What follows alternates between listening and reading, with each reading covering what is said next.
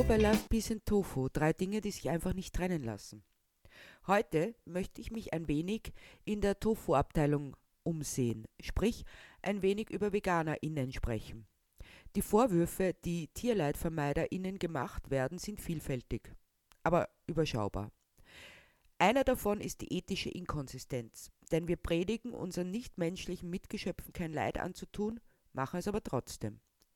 Aber ihr fahrt doch auch Auto oder du hast ein Smartphone und verwendest einen Computer. Oder wärst du wirklich konsequent, müsstest du in einer Höhle leben. Dies sind nur ein paar ausgewählte Beispiele. Wenn man sich die Gesamtsituation ansieht, ist die Reaktion durchaus verständlich. Denn wenn ich jemandem sage, wenn du auf tierliche Produkte verzichtest, rettest du viele Tiere, schonst die Umwelt, tust deiner eigenen Gesundheit etwas Gutes und vermeidest Pandemien und Antibiotikaresistenzen. So nett man das auch immer sagen mag, letztlich heißt es nichts anderes, als dass Menschen, die weiterhin tierliche Produkte konsumieren, enormes Leid für andere verantworten, die Umwelt zerstören, der eigenen Gesundheit schaden und Pandemien und Antibiotikaresistenzen provozieren. Das lässt sich wohl niemand gerne sagen, auch wenn man es nicht direkt ausspricht. Deshalb ist der Übergang zum Angriff die beste Verteidigung. Sprich, solange du so inkonsequent bist, muss ich gar nichts machen. Es ist natürlich richtig, 100% vegan zu sein ist völlig unmöglich. Denn bei jedem Spaziergang töte ich Kleinstlebewesen und auch bei der Aufzucht und Ernte von Pflanzen müssen Insekten sterben. Dass die Monokulturen eine einzige Vernichtungsmaschinerie sind, ist ein anderes Thema und soll auch ein andermal besprochen werden. Ansonsten ist es richtig auch wenn angemerkt werden muss, dass wohl viel weniger Kleinstlebewesen sterben, wenn ich die pflanzlichen Kalorien für 8 Milliarden Menschen anbaue oder um damit 60 Milliarden sogenannte Nutztiere zu versorgen. Dennoch kann ich erst richtig und hundertprozentig vegan sein, wenn ich tot bin. Dann haben auch noch die Würmer was davon. Äh, das soll aber jetzt nicht der Schluss sein, auch wenn es manche gibt, die alle VeganerInnen gerne tot sehen möchten. Da möchte ich keine falschen Hoffnungen verbreiten, so einfach wird es nicht sein, uns loszuwerden. Beim veganen Leben geht es auch nicht um Perfektion, sondern darum, so viel Leid wie möglich zu vermeiden. Und zwar für alle Geschöpfe, also auch für mich selbst. Wie aus der Definition vom Veganismus der Vegan Society hervorgeht. Die lautet wie folgt. Veganismus ist eine Lebensweise, die versucht, soweit wie praktisch durchführbar, alle Formen der Ausbeutung und Grausamkeiten an leidensfähigen Tieren für Essen, Kleidung und andere Zwecke zu vermeiden und in weiterer Folge die Entwicklung und Verwendung von tierfreien Alternativen zugunsten von Mensch, Tier und Umwelt fördert. In Bezug auf die Ernährung bedeutet dies den Verzicht auf alle Produkte, die zur Gänze oder teilweise von Tieren gewonnen werden. Es geht also darum, alles zu tun, was möglich ist, um Leid zu vermeiden. So könnten wir die globalen Ungerechtigkeiten relativ schnell aus der Welt schaffen, auf eine Weise, die jede und jeder umsetzen kann. Dennoch möchte ich euch hier einen Brief nicht vorenthalten, den Herr Fleischfresser an die VeganerInnen schrieb, um ihnen ihre Verfehlungen vorzuhalten. Die Mottenfalle oder die schwerwiegenden ethischen Verstöße der VeganerInnen. Ein offener Brief eines bekennenden Fleischfressers an die heuchlerischen VeganerInnen. Sehr geehrte Damen und Herren aus Veganien, immer wieder und wieder versucht ihr mir ein schlechtes Gewissen zu machen, weil ich Fleisch esse. Dabei esse ich nur ganz wenig, so höchstens einmal am Tag und dann nur das vom Nachbarbauern, der es liebevoll zu Tode streichelt. Ich weiß das, ich war dabei. Also quasi. Bitte, ich lebe ja in der Stadt und der Nachbarbauer ist in Argentinien. Aber im Sinne der Globalisierung und der weltweiten Toleranz sind wir doch alle Nachbarn. Jetzt werdet ihr auch noch nationalistisch, ihr heuchlerisches Pack. Rassistisch wahrscheinlich gar. Wieder ein moralischer Makel. Und der streichelt seine Tiere ganz liebevoll zu Tode, wie erwähnt. Das habe ich selbst gesehen. Also quasi. Er hat es mir gesagt. Ich kann zwar nicht brasilianisch, aber das muss es geheißen haben. Aber das alles brauche ich gar nicht anzuführen, denn die eigentlichen Heuchler seid ihr. Für euch werden vielleicht keine Tiere getötet, aber ich habe es jetzt mit eigenen Augen, mit diesen in meinem Gesicht gesehen. Und ihr lasst nicht töten, ihr tötet selbst. Das habe ich gesehen. Also, das kam so. Ich war mit meiner lieben Frau bei einer von euch auf Besuch. Und wie ich mich so umsehe, da entdecke ich es. Ich war zunächst so schockiert, dass ich gar nicht hinzusehen wagte. So verlogen und heuchlerisch selbst es aufzuschreiben fällt mir schwer. Ihr müsstet sehen, wie meine Hände zittern vor Wut und Scham. Besagte Dame erzählte gerade meiner Frau, ich höre das so nebenbei, dass wir Fleischfresser die Welt zerstören, das Klima und das Wetter und so. Dass wir daran schuld seien, dass die Kinder in Afrika verhungern und sowas. Aber sie sind doch alles Peanuts gegen das, was ich in dieser Speisekammer entdeckte. Eine Mottenfalle. Eine Lebensmittelmottenfalle, um genau zu sein. Mir schwindelt regelrecht bei dem Gedanken an all die Motten, die in dieser Falle qualvoll verenden. Eltern, Kinder, Alte, ohne Rücksicht auf Verluste, die armen Mottenbabys, die liebevoll von der Mama gesäugt und großgezogen wurden, hinweggerafft. Familien werden zerrissen und zerstört. Und das von jemandem, der angeblich niemandem Leid zufügen will und kann. So eine Scheinheiligkeit und Doppelmoral. Anderen vorwerfen, was sie selbst tun. Ich plädiere ja dafür, dass ab jetzt die Wohnungen von Veganern durchsucht werden und nicht die Ställe von Bauern, die alle die Tiere wie Könige behandeln und ihnen das beste Leben zukommen lassen. Hart arbeitete, traditionsbewusste, gute Menschen sind das allesamt, die dann schlecht gemacht werden und von wem? Von Heuchlern und Scharlatanen, die selbst nicht besser sind, kein bisschen. Ja, mehr noch, von anderen was verlangen, was sie selbst nicht tun keine Spur von ethischer Integrität. Ganz im Gegenteil. Das Glashaus kann ja gar keine intakten Scheiben mehr haben, durch die sie ihre Steine werfen. Überflüssig zu sagen, dass wir, nachdem ich meine Frau dezent auf diesen Zustand, ja Unzustand hingewiesen hatte, hoch erhobenen Hauptes, wenn auch zutiefst enttäuscht, die ungastliche Stätte verließen, denn mit Heuchlern wollen wir nichts zu tun haben, mit Mördern erst recht nicht. Außerdem muss ich auf mein Herz achten. Das meldet sich immer wieder und solch eine Aufregung tut nicht gut. Ich nahm dann sicherheitshalber sozusagen prophylaktisch eine Leberkässemmel zu mir. Das zählt nicht zum Fleisch, auch nicht die normalen Wurstsemmeln.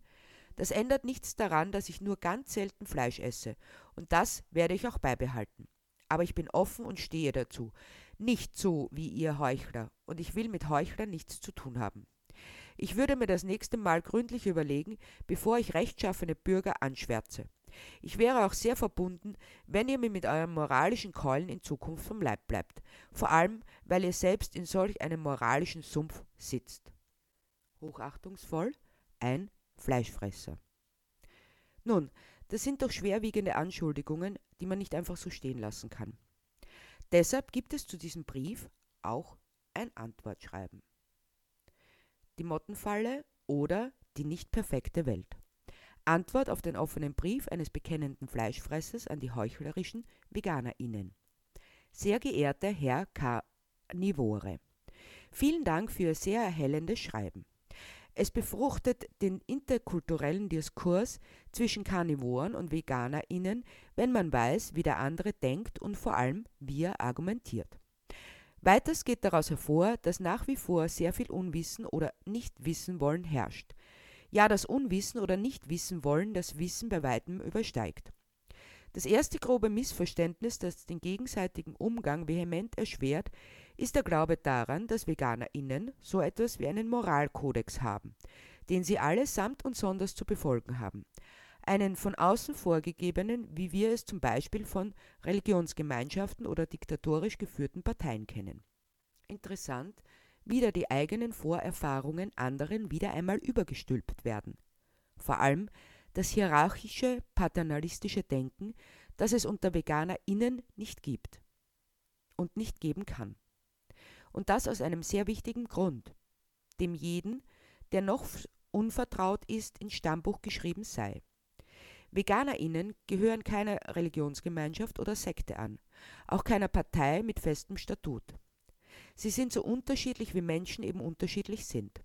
Es gibt nur eines, was sie grundlegend verbindet: der Wunsch, so wenig wie möglich Leid zu verursachen.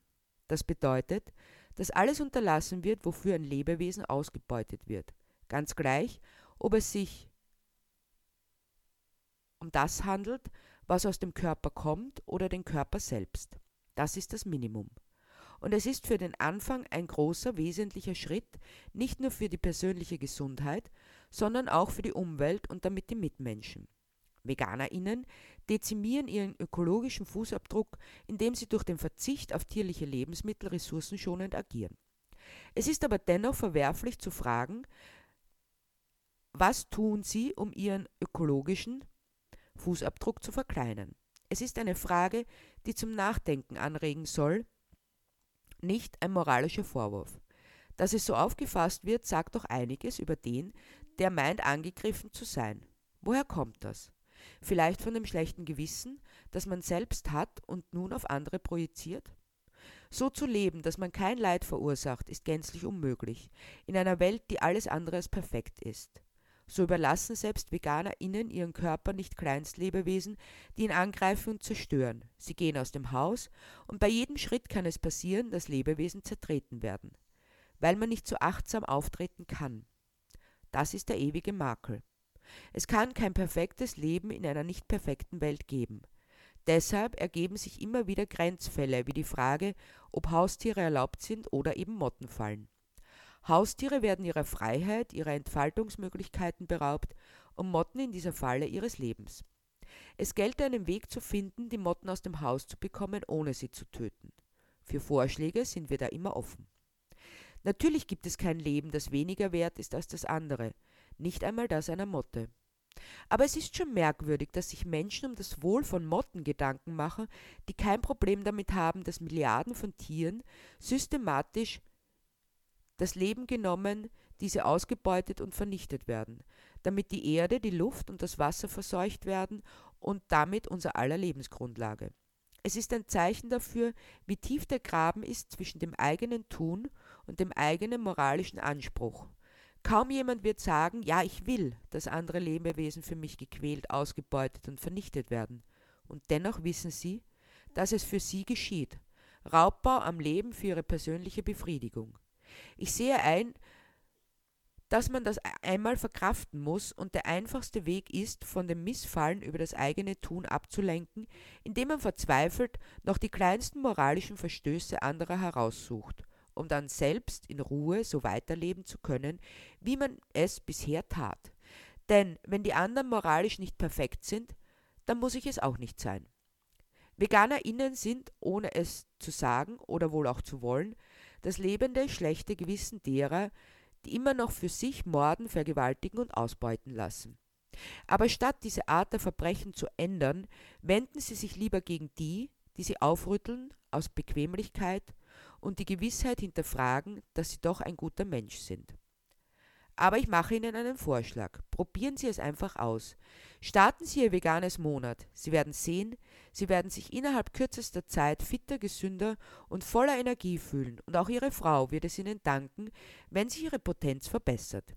Wir wünschen Ihnen viel Freude beim Entdecken. Ihre VeganerInnen. Ob man diese Vorschläge annimmt oder nicht, muss jeder und jede selbst entscheiden. Aber wir sollten daran denken, dass die Zerstörung fortschreitet und wir mit jedem Steak, das wir essen, ein Stück Regenwald vernichten und die Zukunft unserer Kinder. Sollte das nicht Grund genug sein, das eigene Verhalten ein wenig zu überdenken? Ich hoffe, ich konnte euch ein paar Anregungen mitgeben und ihr hört wieder rein bei Love, Peace and Tofu.